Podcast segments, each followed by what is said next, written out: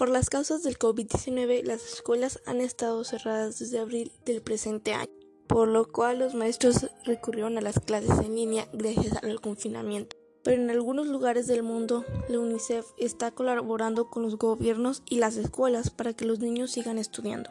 A medida que las escuelas abren de nuevo sus puertas, en algunos países las estaciones para el lavado de las manos, el distanciamiento físico y el uso de mascarillas, la propagación de la temperatura se está integrando a la vida escolar.